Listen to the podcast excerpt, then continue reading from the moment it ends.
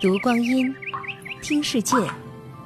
二零一七声音日历，十一月十三日，农历九月二十五。一一二五年的今天，在淮河上的一艘船中，一位陆姓男婴咕咕坠地，因为在水中出生，故取名为游。陆游两岁时，宋朝遭遇靖康之变，从此他再也游不出国仇家恨的历史巨浪。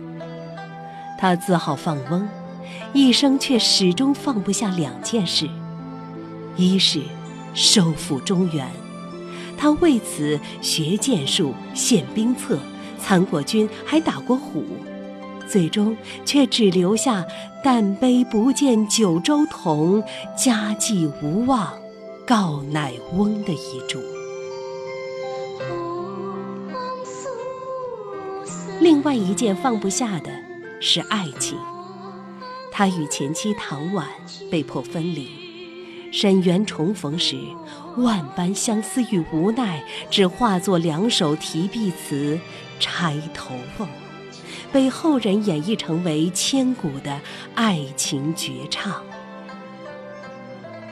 陆游爱猫，他给自己养的猫起了各种萌萌的小名儿，粉鼻、雪儿。